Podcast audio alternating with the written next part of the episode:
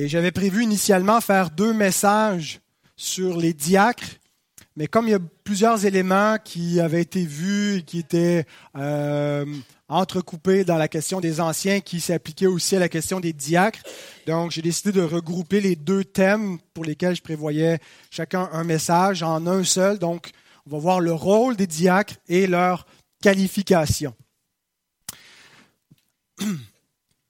Donc les premières pages de l'histoire de l'Église nous sont rapportées dans le livre des actes des apôtres. C'est là où euh, on voit l'Église commencer. Bien sûr qu'il y avait une Église avant la Pentecôte, mais elle n'était pas euh, organisée sur les bases de la Nouvelle Alliance.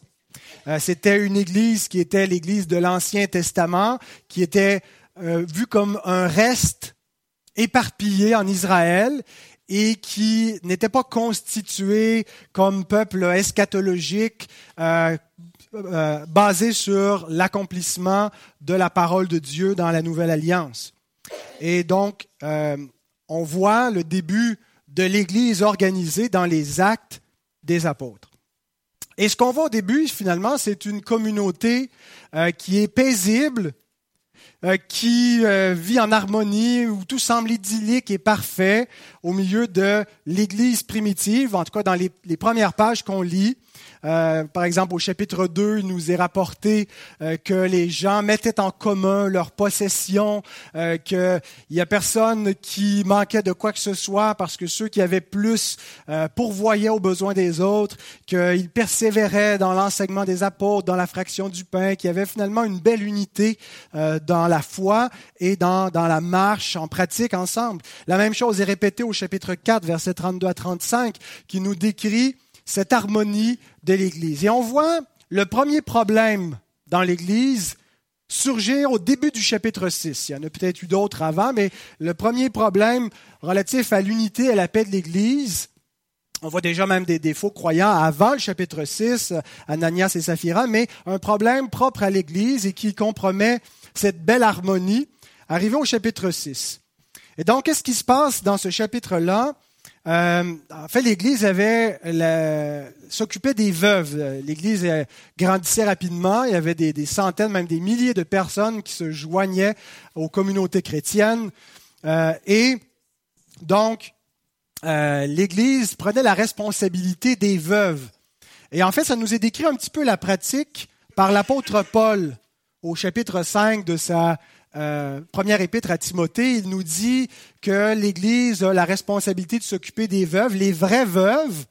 Donc, euh, si, euh, sinon, ça devrait être la famille qui s'occupe des veuves, mais qu'autrement, l'Église devrait avoir soin de, de celles qui ne peuvent pas pourvoir pour elles-mêmes. Et il y avait un problème logistique dans la distribution, dans la distribution de, nourriture ou de, ressources qui leur étaient accordées. Et donc, euh, en fait, le problème logistique, c'était que une certaine catégorie de femmes veuves était négligée. Les femmes grecques chez les veuves. Donc, c'était des. Euh, dans l'Église primitive, on voit des, principalement au début des gens de langue hébraïque, des Juifs, le peuple juif qui vient à la foi en Jésus-Christ, qui reconnaît Christ comme le Messie, et euh, après ceux qui parlent la langue hébraïque, on a des Juifs aussi qu'on appelait des hellénistes. C'était des Juifs qui avaient un peu perdu la culture hébraïque, la culture juive, et qui avaient adopté la langue et certaines coutumes euh, du peuple grec. Euh, mais tout en gardant une religion euh, juive, et puis donc ils sont convertis à la foi chrétienne. Et parmi euh, cette communauté donc d'hellénistes, leurs veuves étaient négligées dans les distributions, dans les soins que l'Église devait avoir à l'égard de ces personnes. Et ça provoquait des murmures à l'intérieur de l'Église, l'insatisfaction des gens qui, il y avait de la grogne, il y avait on entendait finalement des gens disputer et se plaindre que le leadership, que les apôtres, euh, que les responsables de l'Église faisaient pas bien leur travail, qu'ils négligeaient les veuves. Ces veuves en particulier, peut-être que les veuves des Hébreux, elles, elles étaient bien soignées, mais les veuves des hellénistes étaient négligées. Et c'est souvent ce genre de situation qui provoque des dissensions et des divisions dans les églises. Ce n'est pas toujours des, euh, des, des, hérésies, des doctrines qui sont mises à l'avant-plan, mais des situations euh, pratiques qui engendrent des problèmes où un aspect de la vie de l'Église est négligé. On voit qu'il y a des manquements, que euh, l'Église devrait faire telle ou telle chose, et ne le fait pas, et donc il y a des gens qui le remarquent, en sont choqués, en sont affectés, se plaignent, et puis là, ça peut faire boule de neige, et puis la situation grossit. Euh, et donc, parfois, quand on n'arrive pas à résoudre certains problèmes, euh, ou la façon que c'est adressé, la façon qu'on y répond, parfois avec euh, brusquesse, des gens sont blessés, euh, des gens sont négligés, et puis, comme ça, viennent des disputes d'église, des chicanes, des séparations, des gens qui quittent, des gens qui vont ailleurs, et ainsi de suite. Vous en avez vu, n'est-ce pas? Et vous en verrez d'autres, parce que l'Église est imparfaite encore de ce côté-ci de la résurrection. Et ce qu'on voit, c'est que Dieu, dans son plan, utilise cette situation, cette première dispute dans l'Église primitive pour donner euh, quelque chose qui va être essentiel à la vie de l'Église et à son fonctionnement, le diaconat. Et en fait, c'est ce qui va répondre à cette situation-là. L'arrivée des diacres va être un élément essentiel pour amener l'ordre, pour amener le calme, pour rétablir la situation. Alors dans ce message, nous allons voir ce qu'est un diacre. Euh, j'ai remarqué donc que quelques personnes euh, dans, cette série même sont venues me questionner euh, et ça semblait pas être clair pour eux la différence entre anciens diacres. Parce qu'il y a des éléments, entre autres, dans leur qualification qui se recoupent, qui sont les mêmes, et ils jouent tous ces deux offices un certain rôle de leadership jusqu'à un certain point. Euh, ils sont les responsables dans la vie de l'Église. Alors, qu'est-ce qu'un diacre et qu'est-ce qu'un diacre par rapport à un ancien? Alors, nous allons voir deux aspects. Le rôle des diacres en se basant sur Actes 6, 1 à 7 et nous allons lire en deuxième lieu les qualifications des diacres qui nous sont rapportées dans 1 Timothée 3, 8 à 13. On ne va pas lire les deux textes d'un seul coup, on va commencer seulement par acte et on lira euh, Timothée 3, 8 à 13 quand on verra les qualifications. Alors, je vous invite à vous lever si vous le pouvez, si vous le voulez, pour la lecture de la parole de Dieu en signe de révérence pour cette parole divine inspirée. Acte 6, 1 à 7. En ce temps-là, le nombre des disciples augmentant, les hellénistes murmurèrent contre les Hébreux, parce que leurs veuves étaient négligées dans la distribution qui se faisait chaque jour. Les douze convoquèrent la multitude des disciples et dirent, Il n'est pas convenable que nous laissions la parole de Dieu pour servir aux tables. C'est pourquoi, frères, choisissez parmi vous sept hommes de qui l'on rende un bon témoignage et qui soit plein d'Esprit Saint et de sagesse, et que nous chargerons de cet emploi. Et nous, nous continuerons à nous appliquer à la prière et au ministère de la parole. Cette proposition plut à toute l'assemblée. Ils élurent Étienne, homme plein de foi et d'Esprit Saint, Philippe, Procor, Nicanor, Timon, Parménas et Nicolas, prosélyte d'Antioche.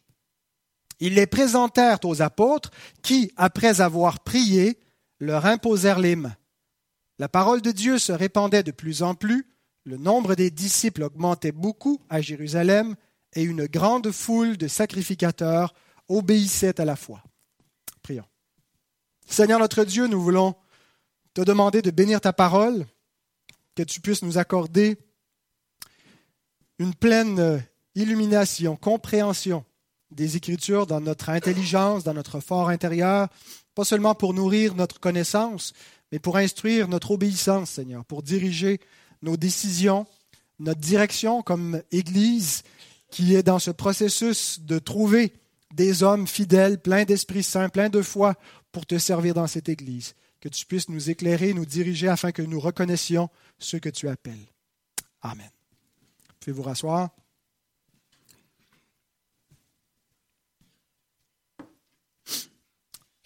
Alors commençons avec le mot diacre. Ça vient du mot grec diakonos, qui veut dire serviteur. Et le mot diaconos n'est pas seulement employé pour désigner ceux qui occupent l'office de diacre. Il y a des gens qui sont appelés diaconos dans le Nouveau Testament qui ne sont pas à proprement parler des diacres. Et dans ce sens-là, nous sommes tous appelés diaconos. Nous sommes tous des diacres parce que nous devons tous servir. Un diaconos est un serviteur. Les apôtres sont appelés des diacres par le Seigneur dans Matthieu 23, 11. Il dit, le plus grand parmi vous sera votre diaconos, votre serviteur. Vous voulez être les plus grands, vous voulez avoir une place d'autorité, vous discutez entre vous à savoir qui est le plus grand parmi vous, ben que le plus grand soit celui qui sert, un diacre. Les pasteurs sont appelés aussi des diaconos. Dans 1 Timothée 4, 6, en exposant ces choses aux frères, tu seras un bon diaconos, ministre de Jésus-Christ. Ministre veut dire serviteur. Un ministre de la parole est un serviteur de la parole. Et le Fils de Dieu lui-même utilise euh, non pas le mot, mais le verbe diaconéo pour euh, désigner sa mission. Car le Fils de l'homme, Marc 10, 45, est venu non pour être servi, mais pour diaconéo, pour servir et donner sa vie comme la rançon de plusieurs. Alors si tous les chrétiens sont appelés des serviteurs, que signifie le mot diacre quand on parle des diacres dans l'Église? En quoi est-ce qu'ils sont différents? Euh, est-ce qu'il y a un office distinct de, de diacre? Et certains contestent que Acte 6 soit l'institution d'un office particulier pour l'Église, parce que dans Acte 6, on ne retrouve pas le mot diaconos. Il n'est pas dit nous allons euh, instituer un nouvel office dans l'Église. On va nommer des diaconos, des diaconoi au pluriel, pour servir l'Église du Seigneur. Alors certains disent non, ce n'est pas l'institution des diacres, juste qu'il y avait un problème et qu'ils ont trouvé des hommes pour servir et que dans toute situation, finalement, on devrait euh, reconnaître que tout le monde peut être un serviteur et peut être appelé. Ce n'est pas donc un office différent. En tout cas, on n'a pas là l'institution d'un office particulier et qu'on ne devrait pas donc être trop formel avec cette chose-là, qu'on devrait voir plus de façon générale que c'est une reconnaissance d'un ministère, d'un don, que n'importe qui peut mettre son don au service des autres et servir son Église par son activité dans l'Église. Donc, ce n'est pas comme tel un office, mais c'est simplement avant de laisser quelqu'un servir qu'on l'ait un petit peu examiné, examiner son témoignage, mais ce n'est pas donc un office distinct. Ce n'est pas la lecture que je fais, bien entendu. Euh, et je crois que même si le mot diaconos est absent d'acte 6, c'est néanmoins le chapitre où on voit l'institution des diacres pour l'Église. Et ce n'est pas seulement valable pour l'Église primitive, mais c'était la norme pour l'Église de tous les siècles, de tous les âges. Il y a des choses qui se passent dans l'Église apostolique qui étaient que pour l'Église apostolique. Il n'y a plus d'apôtres, entre autres, aujourd'hui. Euh, mais il y a d'autres éléments qui ont été mis en place par les apôtres qui étaient pour tous les siècles de l'Église. Entre autres, cette question-là, celle des diacres et celle des anciens.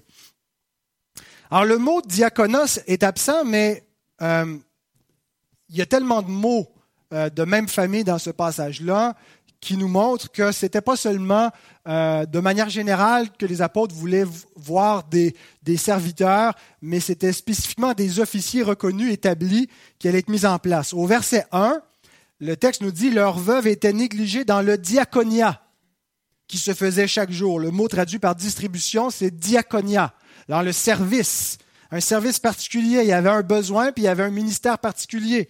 Ensuite, au verset 2, les apôtres disent, il n'est pas convenable que nous laissions la parole de Dieu pour diaconène aux tables, servir aux tables. Verset 3, choisissez parmi vous sept hommes que nous chargerons de ce diaconia. Et au verset 4, nous continuerons à nous appliquer à la prière et au diaconia de la parole. Donc, il y a deux diaconias différents. Il y a le diaconia au temple, puis il y a le diaconia de la parole. En français, on dit le diaconat, ce n'était pas une erreur, je le disais en grec. Euh, donc, on voit que même si le mot diaconat, n'est pas là, que les mots de même famille qui désignent le service, qui, désignent le diaconat, eh bien, euh, est partout dans le passage, sont partout dans le passage. Alors, il est vrai que tous les croyants sont des serviteurs dans l'Église, des diacres officieusement.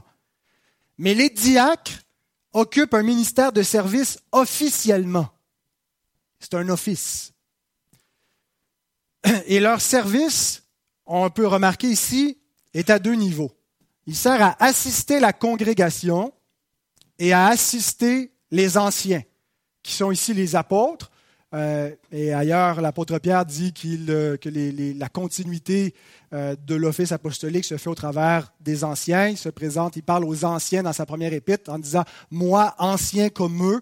Donc, cet office apostolique représente pour l'Église l'office pastoral. Donc, les diacres, leur rôle, puisqu'on est dans la question du rôle, les diacres était d'assister de manière officielle, dans un office, dans une responsabilité, une charge définie, un appel reconnu, euh, dans lequel ils sont consacrés. Ils assistent la congrégation, d'une part, et les anciens, d'autre part. Alors, regardons ces deux, aspects de leur rôle. Comment assistait-il la congrégation? Bien, on voit ici spécifiquement qu'il euh, y avait un problème au niveau du fonctionnement du ministère de la miséricorde qui se faisait en faveur des veuves de l'Église, des femmes seules, des femmes euh, donc dont le mari était mort, et les veuves, les orphelins sont les catégories de personnes dans la parole de Dieu qui étaient désignées comme les personnes vulnérables, les personnes dont Dieu euh, promettait sa fidélité, qu'il allait les assister, mais partout dans l'Écriture, comment est-ce que Dieu assistait les veuves? C'est par le biais de son peuple. Il commande à Israël dans Deutéronome 10, 18, 14, 29 de prendre soin de la veuve et de l'orphelin de se souvenir de l'étranger, des, gens vulnérables. Et donc, il y a cette continuité quand l'Église du Seigneur est établie sur terre de pourvoir, de veiller, de protéger, de s'assurer donc que les plus faibles, que les personnes plus vulnérables soient prises en charge. Et donc, les diacres, c'est pas seulement que c'est eux seuls qui s'en occupent. C'est une responsabilité commune qui incombe à toute la congrégation et qui ultimement est sous l'autorité et la supervision des anciens. Mais ceux qui assuraient le fonctionnement, la logistique de ce ministère-là, bien, c'était les diacres qui s'assurait que c'est bien beau avoir en théorie un ministère de miséricorde, comme hier on a pu adopter sur papier un budget puis prévoir des choses pour exercer un ministère ici dans, dans, dans, dans le lieu où Dieu nous a placés, puis employer nos finances, mais le projeter, il faut aussi encore le réaliser. Il faut encore s'assurer qu'on ne va pas juste théoriquement prévoir faire le bien, mais que nos bonnes intentions vont se concrétiser. Et pour cela, donc, Dieu a donné des diacres à son Église qui s'assure finalement de faire fonctionner en particulier ce ministère-là de miséricorde. Alors, euh, le rôle des diacres, ils assistent la congrégation dans ses besoins et entre autres, dans la, question de la miséricorde, dans l'assistance auprès des personnes euh, qui ont des nécessités particulières. Mais ça ne veut pas dire que c'est exclusivement la miséricorde.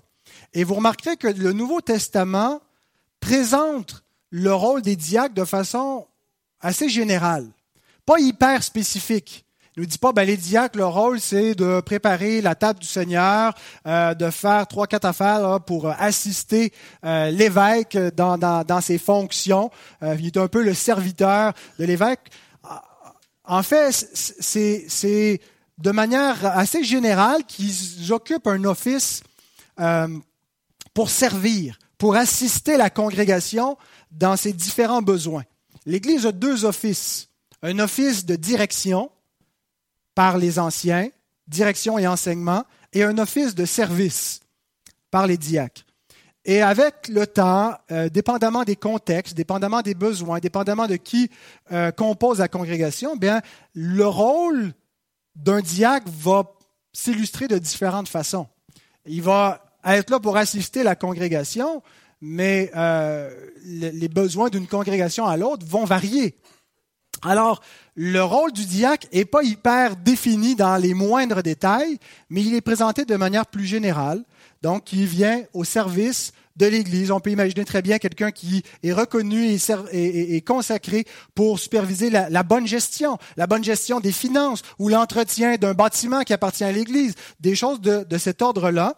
Euh, et donc, ce n'est pas simplement dès que quelqu'un a un don, on dit ben, quelqu'un est habile manuellement ou quelqu'un est bon, je ne sais pas, en informatique, il devient le diacre d'informatique au 21e siècle. C'est des grands besoins que l'Église peut avoir. Ce n'est pas un don égal un ministère diaconal. Le diacre, il peut avoir des dons particuliers dans un domaine, mais c'est quelqu'un qui a un peu, qui supervise le service de l'Église, qui reçoit la responsabilité, il a une charge et il est responsable. Donc, c'est pas juste qu'il est habile. Quelqu'un pourrait être très habile, mais pas être qualifié comme tel pour avoir cette responsabilité-là. Il pourrait donc l'exercer sous la responsabilité de, des diacres en général. Alors, les diacres sont des gens qui vont au besoin, au devant des besoins de la congrégation, qui voit c'est quoi les nécessités, qui voit les besoins des membres, qui voit les besoins de l'Église en général, et qui savent y répondre, qui savent servir, qui savent donc euh, faire en sorte comment est-ce que le ministère peut fonctionner, comment rendre l'Église pour que tout baigne dans l'huile et que tout roule bien au niveau du service, qu'il n'y ait pas d'accrochage? Alors c'est comme ça qu'ils assistent la congrégation. Le deuxième aspect de leur service, c'est qu'ils assistent aussi les anciens. Et ce qu'on remarque dans notre texte, c'est que le problème que l'Église voit et dont plusieurs se plaignent dans l'Église est rapporté aux douze. Les douze, ce sont les, douze apôtres.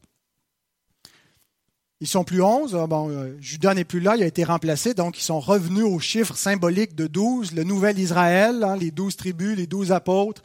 Euh, c'est ça un peu les 24 vieillards, à mon avis, c'est tout qu'on voit dans l'Apocalypse. C'est le peuple de Dieu composé des représentants des deux alliances, les douze patriarches, les douze apôtres, et qui forment un seul peuple, une, seule assemblée devant le Seigneur et représentent donc le peuple des deux alliances. Mais donc, pour revenir euh, à notre texte, le problème est rapporté aux douze. Et ils l'ont considéré comme leur problème. Ils n'ont pas juste euh, constaté la chose en disant bah, ben, arrangez-vous avec vos troubles. Et on peut avoir un peu cette impression-là quand on lit Il n'est pas convenable que nous délaissions la parole et la prière pour servir aux tables. C'est dans l'ordre inverse, plutôt c'est la prière et la parole, et ça devrait être dans cet ordre-là aussi qu'on exerce notre ministère comme ancien. On prie, puis on se donne à la parole. Et en, lisant ça, on peut avoir l'impression de dire, ben, écoutez, euh, on comprend bien, là, vous avez un problème, mais ce n'est pas notre problème. Et on ne peut pas s'en occuper, on a d'autres choses à faire. Donc, trouvez des gens qui vont s'en occuper à notre place.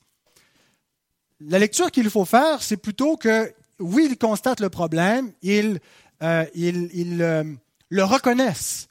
Ils, ils, ne vont pas nier, ils ne vont pas faire comme si ça n'existait pas.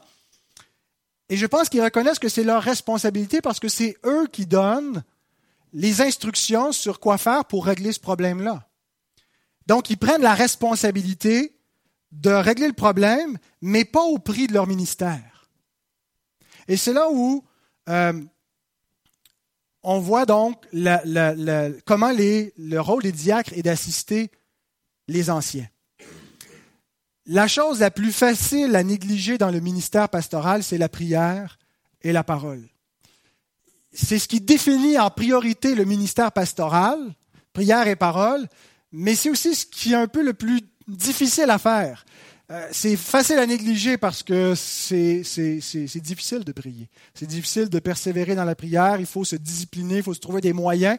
C'est difficile de persévérer. Je vous dis que des fois, j'ai de la difficulté à tenir assis les fesses sur ma chaise pour euh, étudier la parole, pour me plonger dans l'écriture. Et, la moindre distraction euh, m'enlève de ma tâche. Alors, si euh, les, moi-même, c'est difficile pour moi de me discipliner pour rester dans mon rôle pastoral, de prier et de me consacrer à la parole, alors les obligations qui viennent dans une vie d'Église peuvent facilement justifier que je ne ferai pas mon rôle premier, mon appel premier. Et quand viennent des obligations dans la vie de l'Église, il y a deux erreurs à ne pas commettre. La première, c'est de les négliger en disant, ben non, euh, j'ai des choses plus importantes à faire, comme la prière et l'enseignement de la parole. De fermer les yeux sur des besoins réels de l'Église, sur des situations problématiques, sur des, points qui nécessiteraient d'être euh, euh, pris en, compte et adressés donc pour servir l'Église. Donc, de les négliger, de fermer les yeux, c'est une première erreur. Mais l'autre erreur, c'est de s'en occuper en négligeant l'appel premier pour les anciens, qui est de euh, prier et enseigner la parole. Et la solution, finalement, le Seigneur donne des diacres à l'Église pour libérer les anciens, en particulier ceux qui travaillent au diaconat de la parole, au service de la parole. On a vu la distinction entre deux types d'anciens, des anciens surveillants, des anciens consacrés à l'enseignement. Tous doivent être aptes à l'enseignement, mais tous ne sont pas nécessairement appelés à se consacrer, à être rémunérés dans cette charge. Et donc, les diacres, leur rôle, c'est de s'assurer que ces anciens qui ont été appelés et consacrés dans la charge de la parole fassent leur job. Alors, il y a un principe ici, c'est que les diacres ont la responsabilité particulière de veiller sur les anciens. Toute la congrégation doit veiller sur les anciens, doit s'assurer qu'ils travaillent assez, mais en même temps, ils ne s'épuisent pas, hein, qu'ils ne soient pas des, paresseux qui euh, négligent leurs leur, tâches. Euh, mais ceux en particulier qui ont ce rôle de superviser dans l'immédiat, de veiller à, au, ministère pastoral et que, les, les anciens font bien leur travail, c'est les diacres. Donc, c'est un principe important et ça fait partie de leur rôle. Et en fait, c'est pas juste qu'ils les surveillent euh, dans le sens que les anciens ont des comptes à leur rendre, mais dans le oui, les anciens ont des comptes à rendre à, toute la congrégation, au diacre inclus, mais c'est qu'ils les surveillent dans le but de les aider, de veiller sur eux, de les soutenir, de les assister, de s'assurer qu'il n'y a pas d'empêchement, de voir c'est quoi qui pourrait faciliter leur ministère, l'exécution de leur ministère. Et Luc nous montre le bénéfice immédiat pour l'Église quand les diacres font ce travail-là. On le voit au verset 7. La parole de Dieu se répandait de plus en plus, le nombre des disciples augmentait beaucoup à Jérusalem et une grande foule de sacrificateurs obéissait à la foi. Luc fait ce commentaire immédiatement après nous avoir apporté l'ordination des sept diacres il y a une connexion entre les, deux points. Il y a un problème dans l'Église qui menace la paix, l'unité de l'Église. Les apôtres prennent la, responsabilité, mais pas au prix de leur ministère premier. L'Église consacre des officiers, c'est l'Église qui les appelle, qui les reconnaît, les, apôtres les examinent, prient pour eux, leur imposent les mains. Immédiatement, on voit le bénéfice. Pour nous, on lit en quelques secondes, mais il s'est probablement déroulé quelques semaines, quelques mois euh, dans, tous ces événements-là, dans, ces sept versets que nous lisons. Et on voit donc la bénédiction du ministère diaconal sur l'Église. Comment les officiers, les apôtres peuvent être libérés pour se consacrer à leur charge, comment l'Église peut continuer sa vie paisible en communauté et finalement tout ce qu'il y avait comme sable dans l'engrenage, ben finalement est, est, lubrifié, purifié par la présence des diacres qui viennent faire en sorte que tout euh, et paisible et que l'Église connaît une croissance, que la parole va de l'avant parce que les ministres de la parole peuvent s'y consacrer pleinement. Alors l'Église a besoin de deux ministères pour sa croissance, pour sa santé spirituelle. Un ministère de direction par la parole de Dieu avec des ministres consacrés à cette charge et un ministère de service diaconal. Et le premier, le ministère d'anciens, dépend en grande partie du second, le ministère de diacre. Euh, les anciens ne peuvent pas bien exécuter leur responsabilité, leur ministère dans l'Église s'il n'y a pas une bonne équipe diaconale qui veille et qui s'assure donc de, euh, de, servir la congrégation et de servir, d'assister les anciens. Et le commentateur euh, Guy Prentice Waters fait l'observation suivante, une observation un peu plus générale que ce que je viens de dire dans le rapport entre les deux. Il dit on entend parfois dire que d'accorder de l'attention aux affaires internes de l'Église et à l'organisation de celle-ci est une distraction de l'œuvre d'évangélisation. Hein, on va arrêter de se regarder de nombril, puis de veiller à, nos programmes, puis à, des problèmes internes, puis on met trop de temps là-dessus, puis à la place, on devrait évangéliser, puis la structure, que ce soit ci, que ce soit ça, c'est pas important. On entend ce genre de commentaires, on voit cette mentalité-là. Rien n'est plus loin de la vérité. Comme le suggère la séquence du rapport de Luc, l'attention patiente de l'Église à ce conflit interne et sa solution bien fondée en établissant sept diacres contribua à l'effet décrit au verset 7. La parole de Dieu se répandait de plus en plus. Ce qui initialement avait le potentiel d'affaiblir l'Église devint providentiellement l'occasion de la faire grandir. Ce qui initialement avait le potentiel d'affaiblir l'Église devint providentiellement l'occasion de la faire grandir.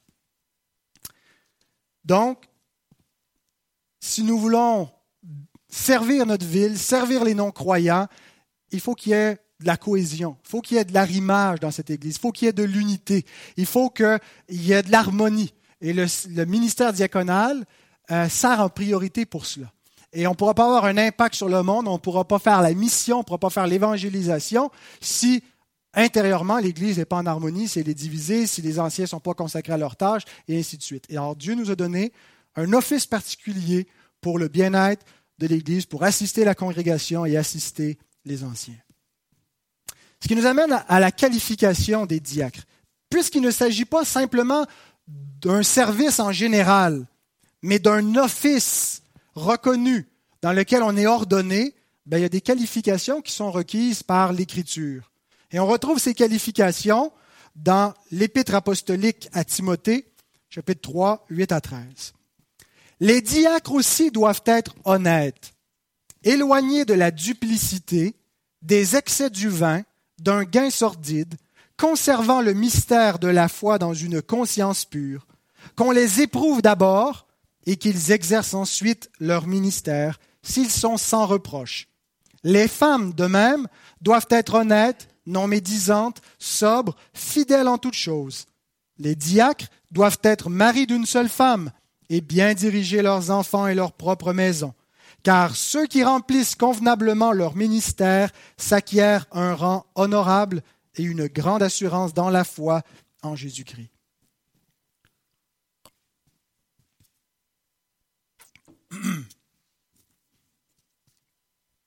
Donc, cette péricope vient immédiatement après les qualifications des anciens du verset 1 à 7, l'apôtre Paul nous a donné ce qui est nécessaire pour que quelqu'un puisse exercer un office d'ancien, l'office presbytéral. Si quelqu'un aspire à la charge d'évêque, il désire une œuvre excellente, il faut donc que l'évêque soit ta, ta, ta. Et là, arrivé après cela, il définit les qualifications du deuxième office qui lui est associé, qui est un office différent. C'est pas un, petit ancien ou un ancien en devenir, c'est un autre office complètement.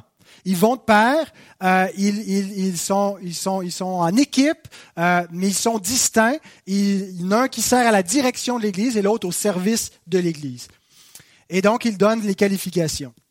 Alors, les diacres aussi, le fait qu'on voit le mot aussi montre qu'il y a une continuité et il y a des qualifications qui sont similaires. En particulier, tous les traits de caractère euh, qui sont mis de l'avant sont très semblables entre les deux types d'officiers. Les différences qu'on retrouve dans les deux listes viennent entre autres du fait que c'est deux rôles différents. Dans le rôle de diacre, on ne retrouve pas des qualifications propres à la direction. Paul ne dit pas que euh, la raison, par exemple, pourquoi il doit bien diriger son foyer, c'est pour pouvoir bien diriger l'Église. Il dit ça des anciens, mais il ne fait pas cette application-là au diacre. Euh, il ne dit pas qu'il ne doit pas nécessairement être un, nouveau converti, quoique euh, on, pourrait, on, pourrait y réfléchir, sauf que euh, c'est moins l'enjeu est moins préoccupant dans l'office diaconal parce que ce n'est pas un rôle pour diriger l'Église. Alors regardons ces qualifications. Et la première qualité, elle n'est pas nommée, mais elle est implicite. Elle est implicite même dans le mot diacre, dans le nom qui désigne l'office. Diaconos veut dire serviteur. La première qualité implicite de cet office, c'est un esprit de service. C'est quelqu'un qui va au-devant, c'est quelqu'un qui désire servir, c'est quelqu'un qui voit les besoins, puis qui ne dit pas, il va bien avoir quelqu'un à un moment donné qui va le faire.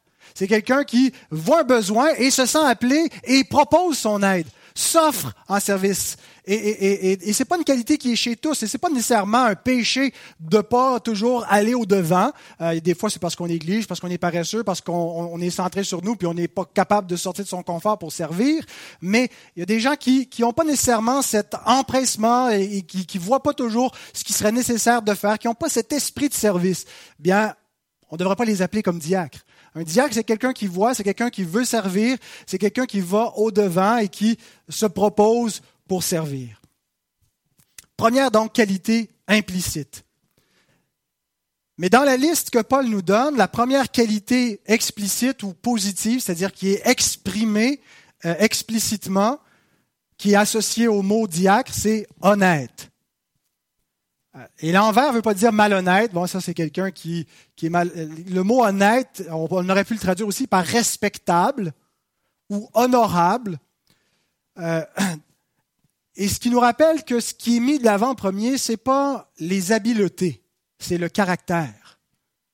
On ne cherche pas premièrement de bons manuels, de bons gestionnaires. Bien sûr que c'est des dons qui peuvent être utiles pour servir. Si quelqu'un n'a pas d'habileté euh, particulière pour servir l'Église, euh, on ne devrait peut-être pas lui confier un office, euh, mais en premier, l'habileté ne fait pas foi de tout. Quelqu'un pourrait être très habile, mais pas être qualifié parce qu'il n'y a pas le caractère d'un diacre, il n'y a pas les qualités dans le caractère qui sont requises. Donc, avant les habiletés, c'est le caractère qui est mis de l'avant.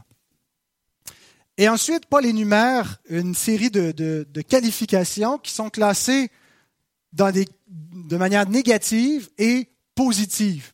Il dit finalement ce que le diacre ne doit pas être négativement et ce qu'il doit être positivement. Alors, ce qu'il ne doit pas être, trois aspects que le diacre doit maîtriser. Et s'il ne les maîtrise pas, et ça c'est vrai pas juste des diacres, c'est vrai de tout homme, s'il ne maîtrise pas ces trois aspects de sa vie, il risque d'être maîtrisé par ces trois, ces trois aspects. La langue, le vin, l'argent. Il dit éloigner de la duplicité, littéralement, c'est ne pas avoir une double parole ou une double langue. Duplicité, c'est le mot dia ou dilogus, qui est composé de dia, qui veut dire deux ou double, logos, qui veut dire parole. Donc, il ne doit pas avoir une double parole. Un manque de sincérité où le discours change avec l'interlocuteur qui change. Ça doit être un flatteur, quelqu'un qui dit juste ce que les gens veulent entendre, euh, mais quelqu'un finalement qui a une seule parole. Et entre autres, quelqu'un dont les bottines suivent les babines, quelqu'un qui fait ce qu'il dit, euh, qui a une intégrité dont on peut se fier sur sa parole, quelqu'un de fiable. Euh, si on lui confie une charge, il s'engage à faire quelque chose, euh, c'est pas, on veut pas juste quelqu'un qui va dire oui, oui, oui, je vais m'en occuper et qui s'en occupe jamais. On veut quelqu'un qui a cette intégrité-là, qui n'a pas, euh, a pas un décalage entre ses actions et sa parole et qui n'a pas une double parole. Deuxième chose, éloigner des excès de vin. Littéralement, pas consommer beaucoup de vin. Alors, il n'est pas question ici d'une abstinence et euh, d'un refus complet de consommer des breuvages alcoolisés, mais c'est la sobriété, même chose pour euh, ce qui était d'un ancien quand il est dit qu'il ne doit pas être adonné au vin. Ça ne veut pas dire qu'il n'y a aucune consommation d'alcool, mais qu'il ne soit pas excessive, euh, qu'il soit sobre. Ici, donc, il ne doit pas consommer beaucoup de vin.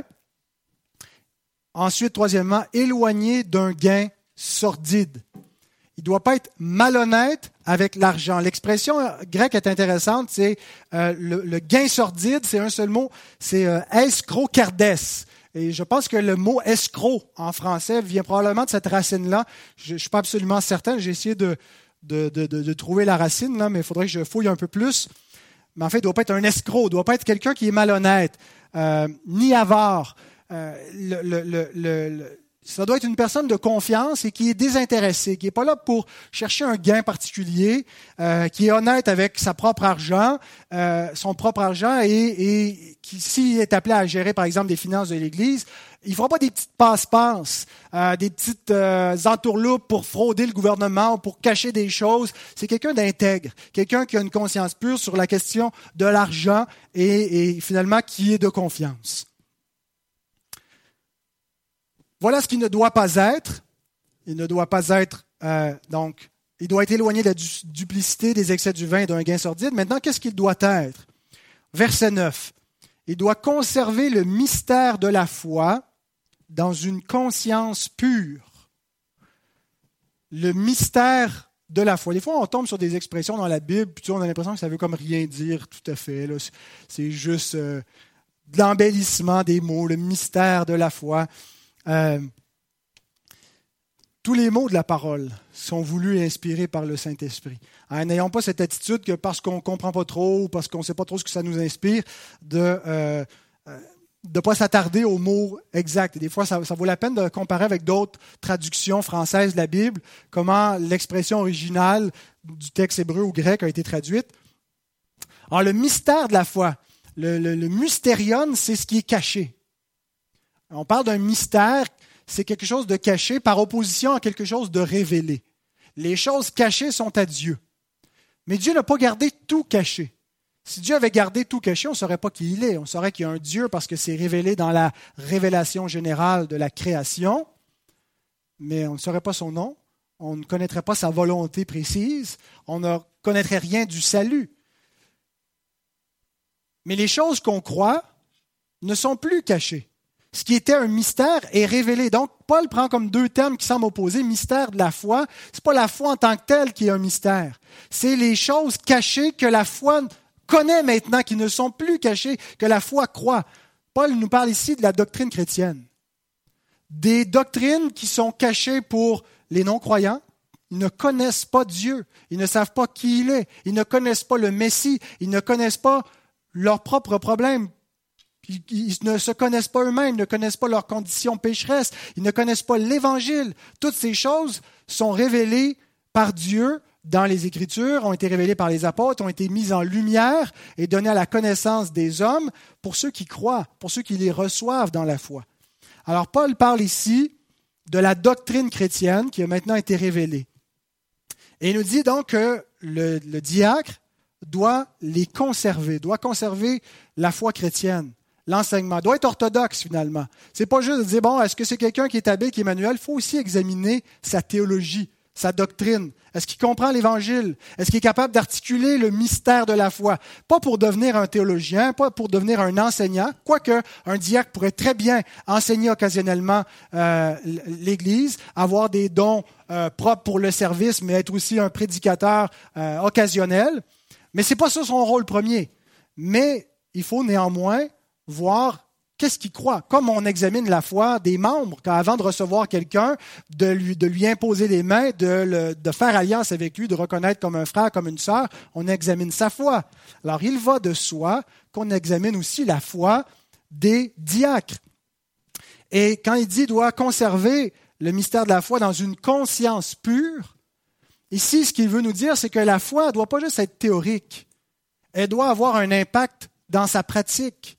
Une conscience pure, c'est-à-dire que ce qu'il croit doit impacter, doit atterrir dans sa vie, dans ses choix, dans, sa façon de vivre. Il doit donc démontrer par sa conscience et sa manière de vivre que la foi chrétienne est, est réelle dans sa vie.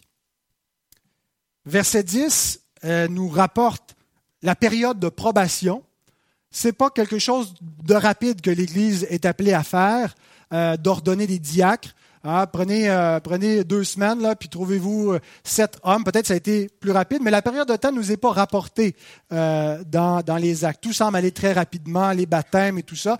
Il faut dire aussi que c'est une période particulière pour fonder l'Église. Mais qu'on les observe, qu'on les éprouve d'abord.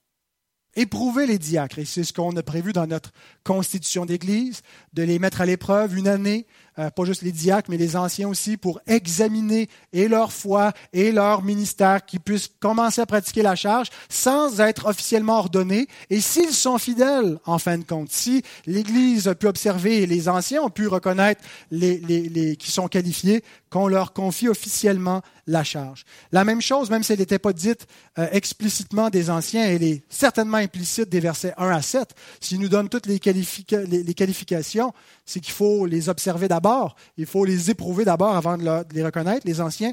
Et c'est dit explicitement des anciens euh, dans le chapitre 5, verset 22 de Timothée, où il est dit de ne pas imposer les mains avec précipitation, donc de ne pas euh, ordonner des anciens rapidement, euh, mais de prendre le temps d'examiner chacun d'entre eux avant de les ordonner. Verset 11 nous parle des épouses des officiers. Paul, après avoir présenté les qualifications des anciens, des diacres, nous parle brièvement des épouses de ceux-ci. Alors, ce n'est pas seulement les épouses des diacres, certains euh, le voient ici, mais je pense que euh, c'est les épouses des officiers qui sont désignées. qui doivent donc être examinées. Est-ce qu'elles sont fidèles? Est-ce qu'elles sont un obstacle, un empêchement à ce qu'ils puissent exercer le ministère? Est-ce que l'officier va être un peu la, marionnette de sa femme euh, dans, l'Église? Alors, il faut euh, être, prudent et examiner à ce niveau-là aussi. Et au verset 12, il revient à la famille du diacre. Un peu comme si Paul, euh, ça lui avait fait penser également, donc maintenant qu'il parle des femmes, les, les, qualifications domestiques du diacre. Il doit être marié d'une seule femme, donc même critère que l'ancien. C'était le septième commandement, en fait, qu'il honore l'éthique concernant le mariage, son statut marital, son éthique par rapport aux autres femmes, euh, et, sur le plan de, qu'il soit irréprochable, donc euh, à ce niveau-là. Euh, il doit être un bon chef de famille, bien dirigé ses enfants, son foyer, pas dans le but de diriger l'Église, mais ça nous donne un indice. S'il est négligent dans son foyer, comment est-ce qu'il peut bien prendre soin de l'Église, bien servir l'Église s'il ne sert pas les siens d'abord? Alors voilà pour les qualifications qui nous sont données des diacres. Et Paul ajoute une bénédiction au verset 13. Paul termine comme il a commencé cette section. Il a commencé au verset 1 avec une bénédiction.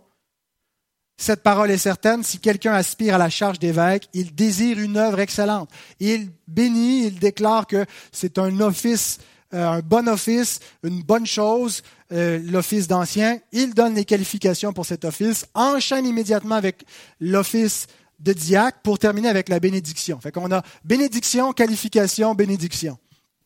Et la bénédiction des diacres est la suivante. Car ceux qui remplissent convenablement leur ministère s'acquièrent un rang honorable et une grande assurance dans la foi en Jésus-Christ. Ceux qui remplissent convenablement leur ministère, c'est littéralement ceux qui ont bien servi, ceux qui ont bien diaconéo, euh, ceux qui donc sont fidèles dans leur service, s'acquièrent un rang honorable. Ça veut dire quoi? Euh, Certains l'ont interprété, je pense, un petit peu ce qu'on retrouve dans la tradition catholique romaine, euh, comme il y a une hiérarchie. Alors, si tu as bien fait ton rôle de diacre, tu as commencé au bas de l'échelle du clergé, euh, et puis, euh, ben, tu vas monter d'échelon. Euh, après diacre, ben, tu pourras peut-être devenir un curé, devenir autre chose. alors, comme si c'était une hiérarchie que Paul avait en vue. Et sans nécessairement que les églises évangéliques interprètent ce que Paul nous dit ici comme ça. En pratique, c'est souvent ce qu'on fait du rôle diaconal. Tu as été un bon diacre pendant assez de temps, maintenant tu peux être un ancien.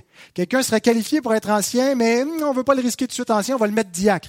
Je pense que c'est un mauvais usage de l'office diaconal. C'est pas un office pour préparer les anciens, quoique quelqu'un qui est diacre pourrait devenir ancien, qu'on s'en est aperçu avec le temps, mais ce n'est pas un prérequis.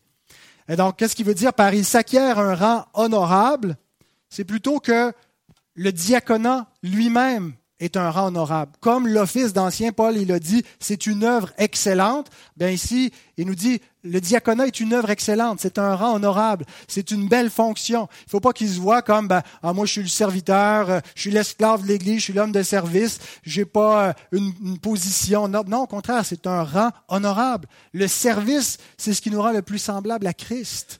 Il est venu comme un serviteur. Il est venu comme un esclave. Il est venu laver les pieds de ses disciples. Et, Paul, finalement, veut valoriser ce rôle de service qui pouvait être dénigré dans les sociétés gréco-romaines. Les serviteurs, les esclaves, c'est même pas du monde. Ils n'ont aucun droit. On a le droit de vie ou de mort sur eux. Mais dans l'Église du Seigneur, il en va autrement.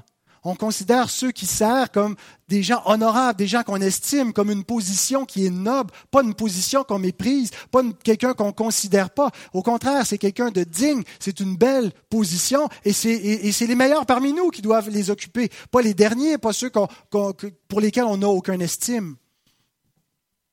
Et Paul décrit qu'il y a un effet spirituel qui accompagne cette position-là, il vient avec une grande assurance dans la foi en Jésus-Christ. C'est le salaire du diacre. Peut-être dans de grandes églises, on prend des diacres consacrés à temps plein, puis on les paye, on les rémunère. Mais des petites églises comme la nôtre, je vous, avise d'avance, nos futurs et nos diacres actuels, votre paye sera une grande assurance en Jésus-Christ. Euh, et je pense que ceux qui aiment vraiment le Seigneur ne désirent pas autre chose ce qu'ils désirent, c'est avoir cette conviction qu'ils sont à la bonne place, qu'ils ont le sourire de leur Sauveur euh, et qu'ils lui ressemblent. il n'y a pas un, meilleur moule pour devenir semblable à Christ que celui du service. Et ça vaut pas juste pour les diacres. Ce qui va nous donner la, plus grande assurance dans la vie chrétienne, c'est quand on arrête de se regarder le nombril, quand on arrête de faire des introspections puis de, euh, de s'examiner soi-même, en s'oubliant et en se mettant à servir les autres, à servir notre Église, à servir le Seigneur, on grandit, on, a une grande assurance. Alors c'est ce qui attend euh, les serviteurs du Seigneur et c'est une grande bénédiction, pas juste pour eux, mais pour l'Église. Comme on a vu au verset 7 d'Acte 6, il, en résulte donc euh, une croissance dans l'Église et euh, une œuvre donc qui va de l'avant. Alors, puisse le Seigneur nous diriger avec ses instructions, ses indications pour euh, nominer des frères dans cet office. Vous avez reçu par courriel les formulaires pour le faire. On en a imprimé quelques-uns qui sont à l'entrée. Alors, je vous invite à vous en procurer, à prier le Seigneur et à proposer des personnes qui seront examinées euh, par moi et par les frères qui vont m'assister dans, dans ce rôle avant qu'on puisse donc reconnaître ceux que le Seigneur appelle parmi nous. Prions. Notre Seigneur, notre Père, Merci pour ta parole vivante. Merci parce qu'elle est suffisante pour savoir comment diriger ton Église. On n'a pas besoin d'ajouter des addendas, des, annexes à la Bible euh, pour avoir le côté pratico-pratique qui nous manquerait, Seigneur. Tous les principes fondamentaux nous sont donnés et, les exemples et les indications, Seigneur, nous sont donnés pour le bon gouvernement de ton Église, pour le bon service de ton Église. Seigneur, nous avons entendu tes injonctions, nous avons entendu euh, à quoi doit ressembler euh, le rôle des diacres et, et, quelles sont les qualifications de ceux qui doivent remplir cet office qui est noble, qui est digne. Et notre Dieu, nous nous, en remettons à toi et à ta grâce maintenant pour que tu nous diriges, que tu nous donnes, nous mettes à cœur les bonnes personnes et qu'on puisse avancer avec prudence et voir cette Église connaître cette bénédiction et cette croissance au Dieu par un service diaconal renforcé encore. Et on te remercie au Dieu déjà pour les diacres, et pas juste pour les diacres, mais pour plusieurs qui, même en dehors de cet office, servent et se consacrent et veulent donner leur vie comme serviteur, comme, comme euh, euh, diaconos pour le corps de Christ, pour euh, soutenir le ministère de ta parole et pour te servir, toi, notre Dieu. Et nous te remercions parce que toi, tu es le premier qui nous a servi dans le Fils et qui a donné ta vie pour nous et nous sommes infiniment reconnaissants. Et c'est en son nom que nous te prions. Amen.